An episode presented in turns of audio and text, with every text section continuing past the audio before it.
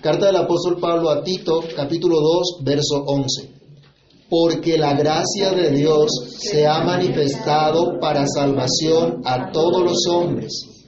Padre que estás en los cielos, en el nombre del Señor Jesús, te damos muchas gracias por la oportunidad que nos das de reflexionar en tu palabra.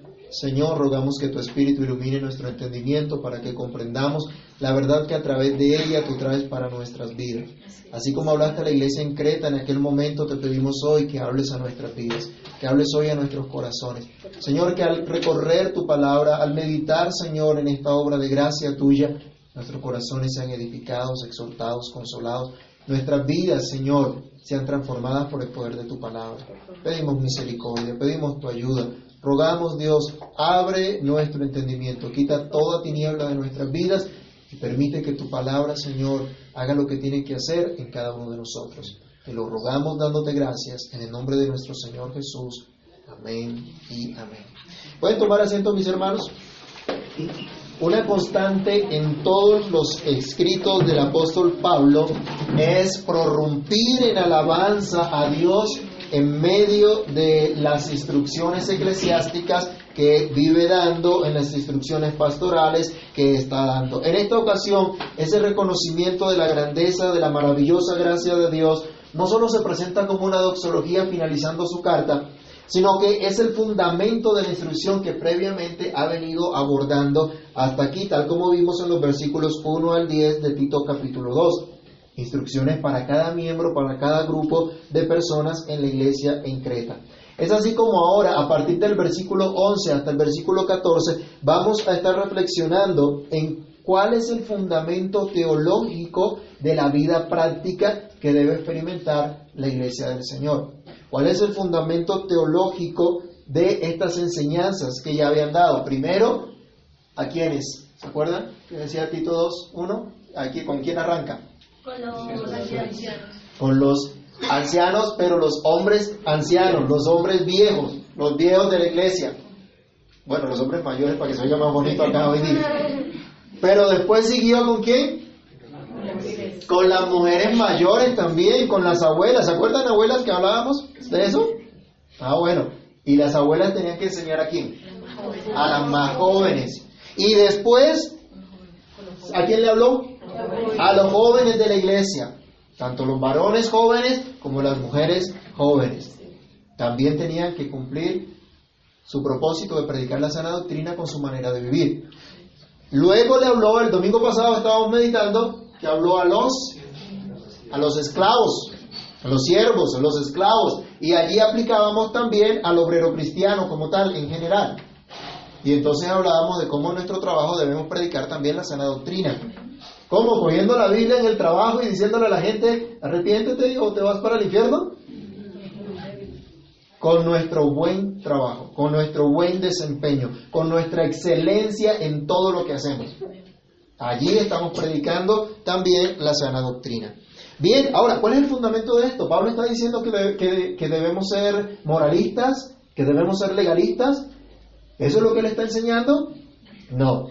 El versículo 11 nos da la razón de todo esto que él ha estado enseñando hasta el momento. Y quiero hacer notar que estas instrucciones que hemos hablado a los mayores, hombres, mujeres de la iglesia, eh, jóvenes de la iglesia, obreros cristianos, no son producto de ese legalismo, no son producto de un moralismo, no son producto de la hipocresía o la manera estricta de ser de alguien, son producto de la maravillosa gracia de Dios.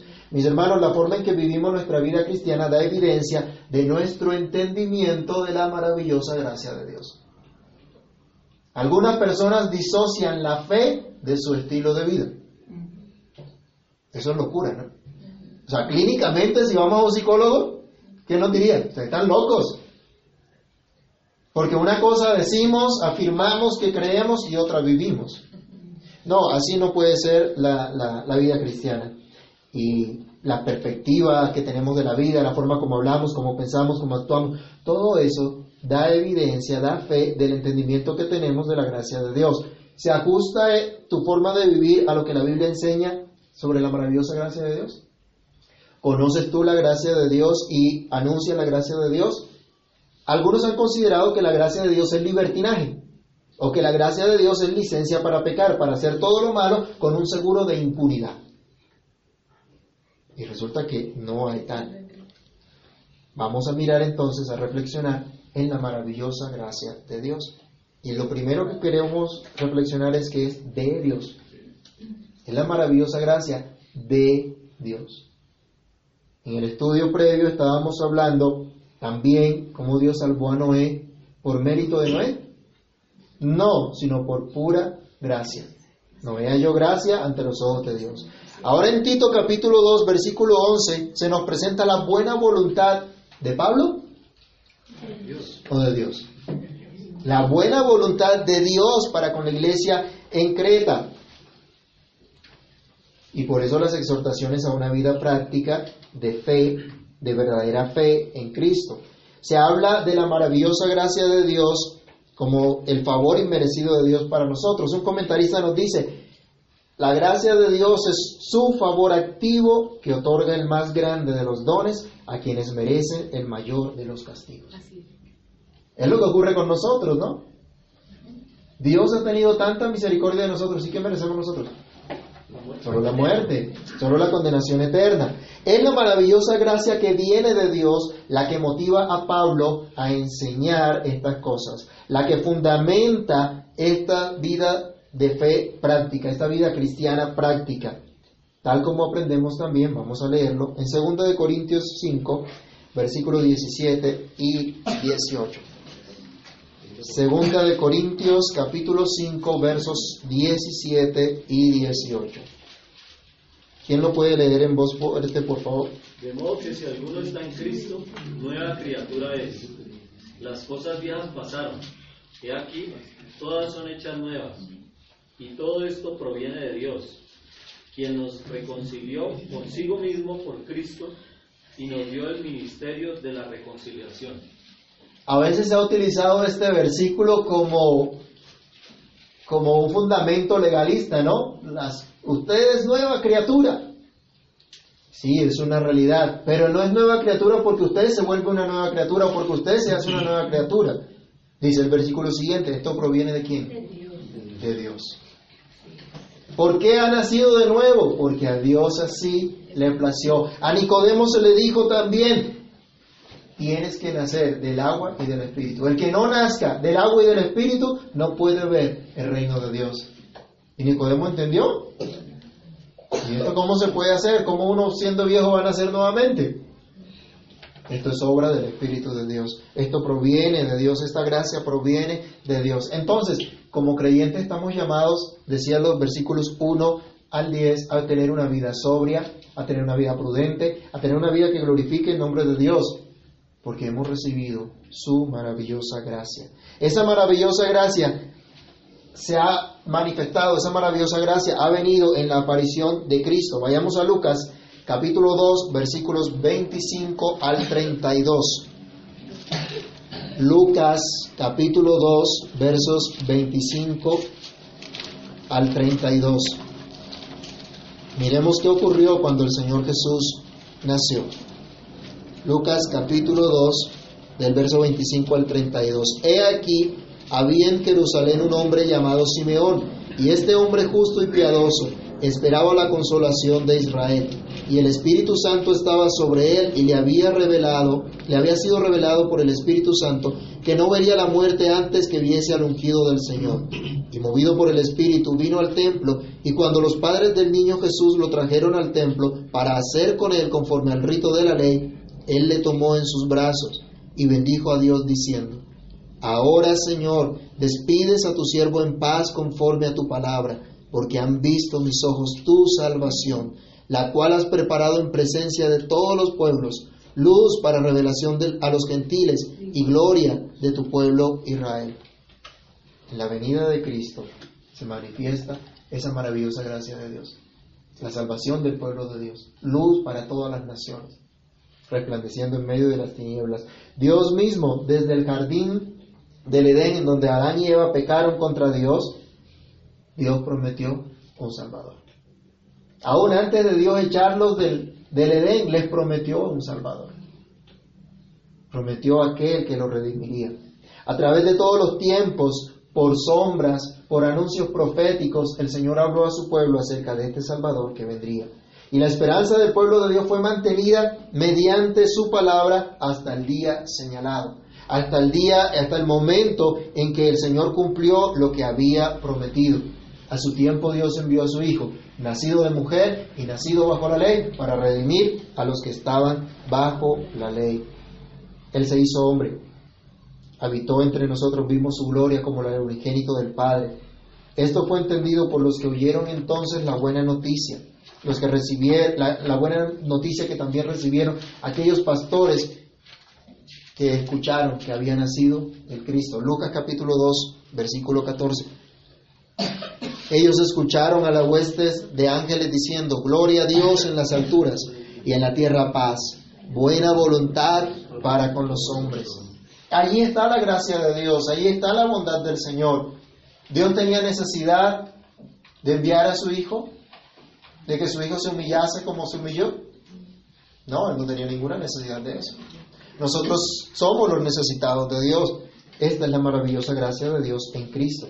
Gracia que se manifestó claramente en su vida, muerte y resurrección. Vamos a mirar algunos pasajes de la obra de Cristo. Consideremos entonces Isaías capítulo 9, verso 2, y vamos a verificar su cumplimiento en Mateo 4, del 12 al 16.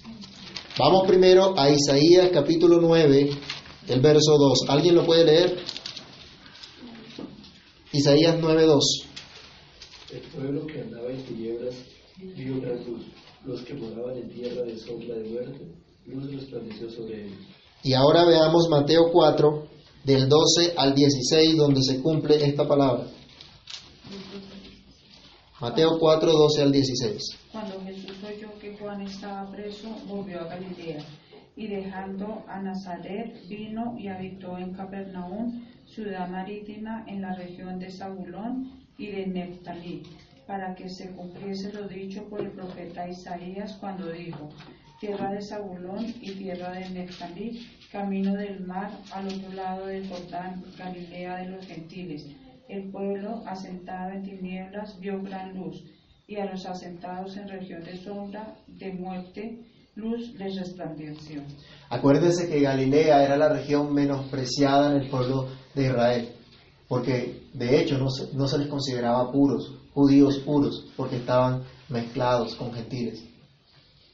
Pero esa gente que estaba en tinieblas, dice, luz le resplandeció. ¿Por qué resplandeció luz sobre ellos? Porque allá fue Cristo. Porque allí estuvo Cristo. Porque allí Él trajo la buena noticia para este pueblo. Cristo vino a resplandecer nuestras tinieblas. ¿Se acuerdan que también hay, un texto que nos dice, el Señor alumbrará mis tinieblas? Vino a sacarnos de la oscuridad, de la falta de entendimiento, de una vida alejada de Dios, de una vida bajo maldición, bajo la ira de Dios, y nos trajo a una vida de comunión, de restauración con Dios por el perdón de nuestros pecados. Marcos capítulo 2, versículo 5 nos habla de un hombre miserable cuya enfermedad representaba, mostraba la condición de pecado en la que él vivía y en la que vivimos todos nosotros, pero nos muestra la gracia del Señor perdonando sus pecados. Marcos capítulo 2, versículo 5. Al ver Jesús la fe de ellos, dijo al paralítico, Hijo, tus pecados te son perdonados. La gente llevó a este paralítico a Jesús esperando que lo sanara de la enfermedad, pero había algo más grave en él que la enfermedad que le impedía caminar, y era su pecado. Y el Señor perdonó su pecado. Luego de perdonar sus pecados, este hombre pudo andar, llevar su lecho a su casa, porque escuchó las palabras de perdón, de restauración de la boca del mismo Hijo de Dios. Fueron entonces señaladas para siempre en la vida de este hombre con su completa sanidad la gracia de Dios, la seguridad de este perdón de Dios. Solo el perdón de Dios es el que trae verdadera sanidad a nuestras almas, el que trae verdadera vida, verdadera paz. Y esto no porque lo merezcamos nosotros de alguna manera, porque hayamos hecho algún mérito para obtenerlo, sino porque Cristo nos amó y nos otorgó su perdón. El paralítico no se esforzó por llegar a Jesús. De hecho, no se podía mover. Pero el Señor tuvo misericordia y lo perdonó. Este perdón no fue eh, a base de una impunidad o fue a costa de una impunidad. No, ese perdón costó la vida de Cristo. Marcos capítulo 8, verso 31.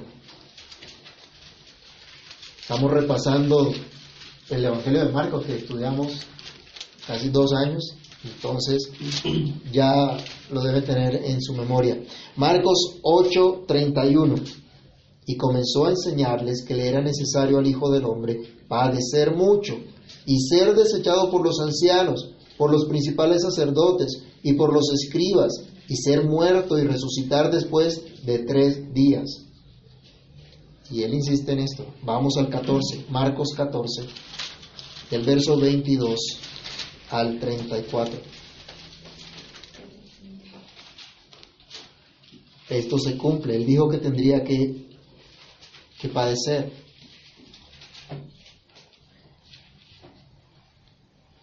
Leamos, perdón, desde el 32 al 34. Vinieron pues,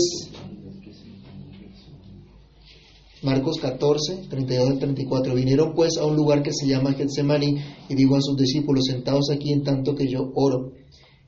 Y tomó consigo a Pedro, a Jacobo y a Juan y comenzó a entristecerse y angustiarse y les dijo, mi alma está muy triste hasta la muerte, quedaos aquí y velad. Y ya ustedes se acuerdan en qué concluyó ese momento, porque fue un momento previo antes de él entregarse a la muerte, en capítulo 15. Se cumple entonces la sentencia de muerte que había sobre él. Capítulo 15, versículos 34 al 37. A la hora novena, cuando ya Jesús estaba colgado en la cruz, Jesús clamó a gran voz diciendo, Eloi, Eloi, lama sabactani, que traducido es, Dios mío, Dios mío, ¿por qué me has desamparado? Y algunos de los que estaban allí decían al oírlo, mirad, llama a Elías. Y corrió uno y empapando una esponja en vinagre y poniéndola en una caña le dio a beber, diciendo, dejad, veamos si viene Elías a bajarle. Mas Jesús, dando una gran voz, expiró. Eso fue lo que costó el perdón que dio al paralítico y el perdón que nos ha dado a cada uno de nosotros. Esto se confirma que efectivamente hubo perdón con su resurrección. Terminaba Marcos capítulo 16 del verso 9 en adelante diciéndonos, habiendo pues resucitado Jesús por la mañana el primer día de la semana, apareció primeramente a María Magdalena de quien había echado siete demonios. Yendo ella lo hizo saber a los que habían estado con él que estaban tristes y llorando. Ellos cuando oyeron que vivía y que había sido visto por ella, no lo creyeron. Pero después apareció en otra forma a dos de ellos que iban de camino, yendo al campo. Ellos fueron y lo hicieron saber a los otros, y ni aún a ellos creyeron. Finalmente se apareció a los once mismos, estando ellos sentados a la mesa, y les reprochó su incredulidad y dureza de corazón, porque no habían creído a los que le habían visto resucitado. Y él les dijo, id por todo el mundo y predicad el Evangelio a toda criatura. El que creyere y fuere bautizado será salvo. Esta vida, muerte y resurrección de Cristo es la maravillosa gracia de Dios que fue anunciada y que se cumplió en el tiempo. Ahora cuando Cristo muere y asciende a los cielos, ¿qué tienen que hacer los apóstoles? Tenían que seguir predicando, anunciando esa vida, muerte y resurrección de Cristo. Eso es el Evangelio. Eso era lo que hacía Pablo. Vayamos a 1 Timoteo 1.5. Esa maravillosa gracia de Dios se da a conocer en la predicación del Evangelio. ¿Qué decía Pablo en 1 Timoteo 1.15? Pues el propósito de este mandamiento es el amor nacido de corazón limpio y de buena conciencia y de fe no fingida. Perdón, 1 Timoteo 1.15. Palabra que Palabra fiel y digna de ser recibida por todos. Que Cristo Jesús vino al mundo para salvar a los pecadores, de los cuales yo soy el primero. ¿Cuál era el mensaje de Pablo? Cristo vino a salvar a los pecadores y yo soy el primero. Pablo decía, yo soy ejemplo de lo que Cristo vino a hacer. Él vino a salvar a los pecadores. Yo soy el más grande de todos los pecadores, pero Cristo vino a salvar a los pecadores. Esa es la buena nueva. Esa es la buena noticia. Todos somos pecadores, pero Cristo vino a salvar a los pecadores. Toda su vida, toda su obra, todas sus sanidades, todas sus predicaciones, su muerte en la cruz, su resurrección nos asegura que Él vino a salvar a los pecadores. Esa es la predicación del Evangelio. Esto era lo que Pablo anunciaba también a la iglesia en Creta y lo que nos anuncia hoy a la iglesia en Bogotá y en todo lugar, en todos los tiempos. Tito capítulo 1, versículos 1 al 3, cuando él estaba saludando a Tito, introduciendo su carta, decía, Pablo, siervo de Dios y apóstol de Jesucristo conforme a la fe de los escogidos de Dios y el conocimiento de la verdad que es según la piedad, en la esperanza de la vida eterna, la cual Dios que no miente prometió desde antes del principio de los siglos, y a su debido tiempo manifestó su palabra por medio de la predicación que me fue encomendada por mandato de Dios, nuestro Salvador. La gracia de Dios entonces se manifiesta por medio de la predicación del Evangelio. Es la buena noticia de la maravillosa gracia de Dios en Cristo la que es anunciada a toda la humanidad. No es el mensaje de una falsa prosperidad, no es el mensaje de manipulación o miedo, es el mensaje de la maravillosa gracia de Dios en Cristo, la que trae verdadera salvación, verdadera transformación. Es la, la que trae verdadera paz, es la que trae verdadera vida, porque viene precisamente de aquel que es el dador de la vida, de Dios mismo, porque es la maravillosa gracia de Dios. Y dice Pablo, esta maravillosa gracia de Dios se ha manifestado, y es la segunda reflexión. La gracia, la maravillosa gracia de Dios se ha manifestado. No se quedó oculta, no se quedó escondida. Ese misterio que no se conocía, llegó un momento en que se dio a conocer a todo el mundo, a todas las naciones. Y hoy se sigue dando a conocer, hoy se sigue manifestando. En Tito 1.3 decía él, a su debido tiempo manifestó su palabra por medio de la predicación que me fue encomendada por mandato de Dios, nuestro Salvador. Ahora se había manifestado esta salvación de Dios, esta gracia de Dios. Era un hecho real y evidente, un hecho histórico. No había quedado en oculto. Vayamos a Hechos capítulo 10, verso 37 al 38. Después que el Señor Jesús resucita, asciende a los cielos, los apóstoles cuando reciben el Espíritu Santo van y predican por todo lugar. Pedro tenía que predicar ante Cornelio. Dios lo llevó, lo sacó del pueblo judío a que predicara al pueblo gentil. ¿Y qué fue lo que les predicó? ¿Qué fue lo que les enseñó? Hechos capítulo 10, versículos 37 y 38, ¿quién lo puede leer? Vosotros sabéis lo que se divulgó por toda Judea, comenzando desde Galilea después del bautismo que predicó Juan, como Dios ungió con el Espíritu Santo y con poder a Jesús de Nazaret, y como éste anduvo haciendo bienes y sanando a todos los oprimidos por el diablo, porque Dios estaba con él. Ahora Pedro está testificando. No fue en oculto, no quedó por allá aislado. Ustedes supieron y en, todo se- en toda esa región se divulgó lo que Cristo hizo, lo que el Señor vino a salvar. Eh, Pablo, también hablando a los Corintios, 1 Corintios 15, del verso 3 al 7, testifica de la obra de Cristo, de la obra de su resurrección, que es la base de la fe del creyente. Hechos, perdón, primera de Corintios 15, versículos 3 al 7. Porque primeramente os enseñamos lo que asimismo recibí, que Cristo murió por nuestros pecados conforme a las Escrituras, y que fue sepultado, y que resucitó al tercer día conforme a las Escrituras, y que apareció a Cefas y después a los doce. Después a- apareció a más de 500 hermanos a la vez, de los cuales muchos viven aún y otros ya duermen. Después apareció a Jacob, después a todos los apóstoles. Y el versículo siguiente dice, después como un abortivo apareció a mí, que soy dice, el más pequeño y no soy ni siquiera digno de ser llamado apóstol porque perseguía la iglesia. Pablo está diciendo, la gracia de Dios se ha manifestado. No se quedó en oculto, llegó el momento de manifestarse, de darse a conocer. Se dio a conocer esa gracia de Dios. Todos los apóstoles, todos los creyentes han sido comisionados para llevar ahora esa buena noticia. Habíamos leído Marcos 16, versículo 15, el Señor manda, Vayan y prediquen el Evangelio a quién?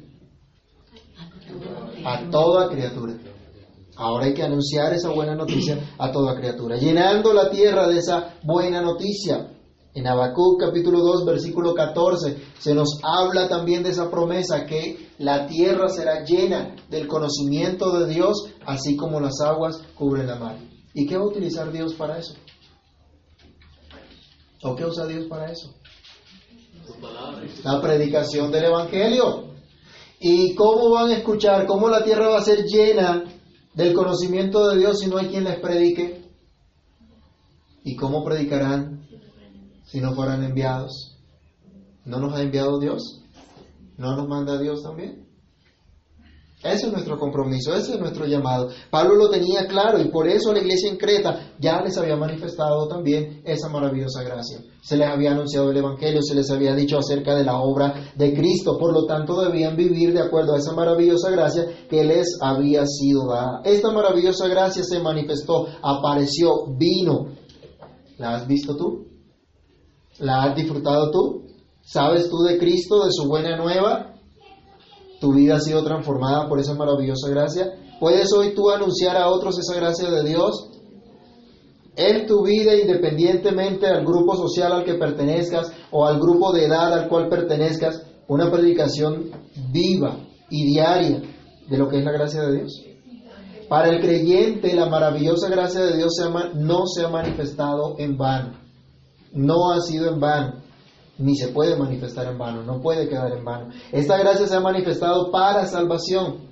El, el, versículo 11 de Tito 2 está diciendo que la gracia de Dios se ha manifestado para salvación. La gracia de Dios se ha manifestado trayendo salvación. No quedó oculta, no quedó escondida, se dio a conocer para manifestar esa salvación de Dios, como hemos reflexionado, pero para salvación a todos, a toda la humanidad, y ese es nuestro tercer punto, para salvación a todos. Y algunos dicen, ¿cómo así? Nosotros somos reformados y hablamos de expiación limitada y todas estas cosas. Entonces, ¿de todo qué significa? Vamos a mirar. Versículos 1 al 10. ¿A quién le estaba hablando Pablo? Ya habíamos dicho. A los ancianos, hombres mayores, mujeres mayores, a los jóvenes, a los esclavos. Es decir, esta gracia de Dios ha sido manifestada a toda la raza humana, a todas las clases sociales, a todo tipo de personas. Mateo capítulo 2, versículo 2. Todas las naciones fueron notificadas de esa manifestación maravillosa de la gracia de Dios. ¿Qué dice Mateo 2, 2? Diciendo, ¿Dónde está el rey de los judíos que ha nacido? Porque su estrella hemos visto en el oriente y venimos a adorarle. Apenas nace el Señor Jesús, llegan estos sabios de oriente a adorarle, porque vieron su estrella. Dios hizo un milagro y les comunicó ese mensaje para que vieran esa salvación que Dios había prometido. ¿Se acuerdan el día de Pentecostés qué pasó? Cuando estaban orando los, los discípulos, ¿Qué vino sobre ellos? Un temblor allí, un cosquilleo y caídas al piso y risas y cosas raras. Vino el Espíritu de Dios sobre ellos y comenzaron a hablar en nuevas lenguas o en jeringonza. La Biblia dice que hablaban en nuevas lenguas. ¿Y cómo sabemos que eran nuevas lenguas? Ellos no lo habían aprendido, pero otra gente que sí sabía de lo que estaban hablando entendieron. ¿Y qué era lo que estaban hablando? La gracia de Dios, las maravillas de Dios, el Evangelio. Dios hizo ese milagro para que escucharan. Es decir, allí se les predicó también el Evangelio a todas las naciones. Estaba manifestándose la salvación de Dios a todos los pueblos, a todo tipo de personas. Esta maravillosa gracia de Dios entonces se ha manifestado para salvación a toda la humanidad, a hombres y a mujeres. Eso era lo que veían los primeros versículos los hombres mayores de la iglesia, las mujeres mayores de la iglesia, los más jóvenes de la iglesia. Tito debía enseñar esto a la iglesia, a toda la iglesia, no solamente a los varones, sino también a las mujeres. La responsabilidad de vivir la vida cristiana en el hogar no era simplemente responsabilidad de los hombres, era también de las mujeres, porque Cristo no vino a salvar solamente a los hombres, vino a salvar también a las mujeres y perdonó a ese hombre paralítico como habíamos visto en Marcos 2, pero también perdonó a una mujer pecadora. ¿Se acuerdan una mujer que la sorprendieron en el acto mismo de adulterio y la cogieron y la trajeron a los pies de Cristo y le iban a apedrear y tentándole le dijeron, Señor, esta mujer fue sorprendida en adulterio y Moisés nos dijo que apedreáramos a tales mujeres. Bueno, ¿y el hombre? ¿No lo trajeron? Y veamos lo que había en esa sociedad, ¿no? Porque no había adulterado ella sola. Tenía que haber sido con un hombre y, el hombre no apareció. A ese sí no lo trajeron para apedrearlo y Jesús no les presta atención. Y le insisten hasta que él dice, el que esté libre de pecado, lance la primera piedra. ¿Y qué ocurrió? La gente, dice, desde el más viejo hasta el más joven, se fueron. Queda sola la mujer delante de Jesús. Y dice, ¿dónde están los que te condenan? No quedó ninguno. Dice, ninguno, Señor. Y él le dice, ni yo te condeno. Vete y no peques más. Jesús manifestó su gracia, su favor a esta mujer. Y recuerden que en la cultura en la que vivían las mujeres en esa época pertenecían al grupo social junto con los niños que eran los marginados y los menospreciados en la sociedad. La mujer samaritana pudo hablar con Cristo mismo, tanto que los discípulos se sorprenden cuando escuchan a Jesús hablar o ven a Jesús hablar con esta mujer. Lo encuentra usted en Juan 4, del 9 al 27 de la historia del, del, diálogo del Señor Jesús con la mujer samaritana. Pero ¿qué fue lo que le dijo Jesús? Le reveló su condición, le habló de esa salvación, de ese Cristo, porque la mujer decía, cuando venga el Mesías, cuando venga el Cristo, Él nos va a enseñar todas las cosas. Y le digo, mujer, yo soy el que habla contigo. Esta mujer creyó y a través de ella creyeron muchos otros también. Así que esta sociedad que, que pensaba que las mujeres no tenían importancia, que las mujeres podían ser menospreciadas, reciben el mensaje del Evangelio donde les dice, no, las mujeres también son valiosas delante de Dios, porque Dios hizo al hombre y a la mujer, Dios creó al hombre y a la mujer, hizo a Adán primero, sí, pero a la mujer la sacó de la costilla de Adán para ser una generación para Dios. También esta salvación se ha manifestado tanto a los ancianos como a los jóvenes. Los ancianos tienen que ser ejemplo de prudencia y los jóvenes no tenían que aprender prudencia. Eso es lo que vimos en Tito también. También tienen que ser prudentes. También tienen que aprender a ejercer dominio propio. Vayamos a Isaías, por favor capítulo 46, versículos 3 al 4, y reflexionemos en el compromiso que Dios ha hecho con su pueblo de cuidar de su pueblo en todas las etapas de su vida. Dios estaba reprendiendo al pueblo por su idolatría, por su maldad, y diciéndole, llamándole la atención para que considerara que eres el único y verdadero Dios. Pero estos dos versículos nos hablan cómo Dios trata desde el vientre, es decir, con los niños hasta los más viejos. Isaías 46, 3 y 4, ¿qué dice? Oídme, oh casa de Jacob, y todo el resto de la casa de Israel, los que sois traídos por mí desde el vientre, los que sois llevados desde la matriz, y hasta la vejez yo mismo, y hasta las ganas os soportaré yo, yo hice, yo llevaré, yo soportaré y guardaré. Aleluya. ¿No le parece maravilloso eso? Que tenemos un Dios que nos guarda, que nos trae, que nos soporta, que nos cuida desde la matriz y dice hasta las canas, hasta la vejez. Acuérdense también, los niños, los ancianos, ya eran de pronto apartados de la sociedad, ya eran un poco marginados, especialmente los niños. ¿Se acuerdan que el Señor Jesús tuvo que reprender aún a los discípulos diciéndoles, dejad a los niños, venid a mí y no se lo impidáis? Entonces, tanto jóvenes como ancianos, niños o ancianos, también para ellos es la gracia de Dios. ¿Será que debemos anunciar el Evangelio a los abuelitos? ¿Y a los niños? ¿Y a los jóvenes? Claro que sí. A veces pensamos, ya un abuelo que va a creer, ya, como se formó, se formó, ya, no hay nada que hacer. Para Dios no hay nada imposible. Y nuestro llamado es anunciar la buena noticia. Porque para viejos, para jóvenes es esa buena noticia. David experimentó una vida llena de la gracia de Dios. Vayamos al Salmo 37, verso 25.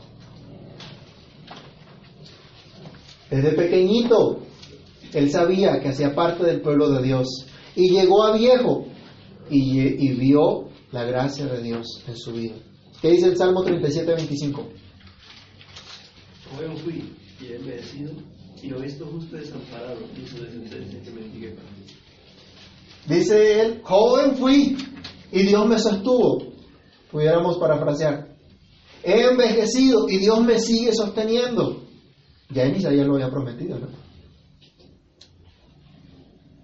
Joven fui envejecido y no he visto justo desamparado ni su descendencia que me diga pan.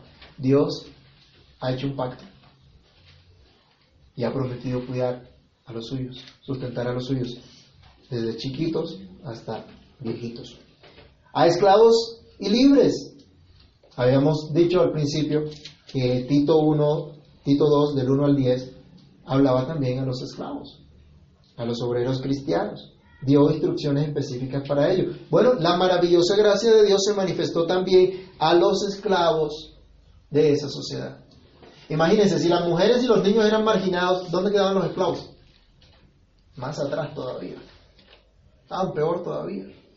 Pero a ellos también se les reveló la gracia de Dios. Todos tienen en común algo. Los esclavos, así como sus amos, ¿qué tienen en común? Son pecadores y merecen el infierno de fuego. Pero para ellos está disponible ahora la gracia de Dios en Cristo, la maravillosa gracia de Dios.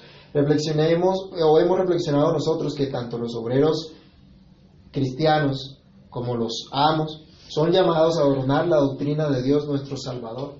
Y habíamos dicho nosotros, como trabajadores cristianos, es una oportunidad que tenemos para adornar la doctrina de Cristo, embellecer la doctrina mostrando cuán maravillosa es la gracia de Dios. En conclusión, hermanos, el pasaje de Tito 1.11 nos está diciendo que a toda clase de personas, a todo tipo de edades, a todo pueblo y nación, les ha sido manifestada la gracia de Dios. Se les ha manifestado a esa iglesia universal de Cristo la bondad del Señor. Y así junto con el apóstol Pablo podemos decir, ya no hay judío ni griego, no hay esclavo ni libre, no hay varón ni mujer, porque todos vosotros sois uno en Cristo Jesús. No quiere decir que entonces el hombre se puede volver mujer o la mujer se puede volver hombre, como algunos de pronto quieren decir hoy. No. Está diciendo ahora ustedes están unidos porque ustedes todos han sido salvados por Cristo. Son igualmente valiosos delante de Cristo. No es que el hombre vale más que la mujer o la mujer más que el hombre. Todos son uno en Cristo. Uno en Cristo, una sola iglesia, un solo pueblo redimido, un solo pueblo salvado de todos sus pecados por la maravillosa gracia de Dios en Cristo. Esta es la razón del llamado de toda la iglesia, el llamado a todos y cada uno de sus miembros a una vida de prudencia, a una vida de dominio propio, de amor, de paciencia, a una vida práctica donde se predique la sana doctrina, como ya vimos en los versos 1 al 10 de Tito 2. Todos somos responsables de proclamar esa buena noticia de la maravillosa gracia de Dios. ¿Has visto tú esa maravillosa gracia? ¿Has experimentado tú esa maravillosa gracia? Si no es así, ruega a Dios que la puedas experimentar, que Cristo te conceda disfrutar esa maravillosa gracia que viene solamente de Dios. Oremos.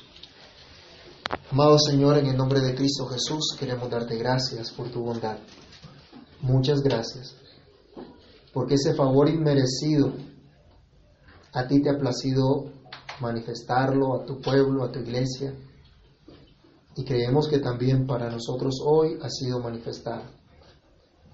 Dios, ten misericordia de nosotros y permítenos entender y permítenos disfrutar de esa maravillosa gracia que tú nos has prodigado en Cristo, de esa maravillosa gracia que estaba destinada de antes de los siglos pero que a su debido tiempo se manifestó por Cristo y por medio de la predicación del Evangelio.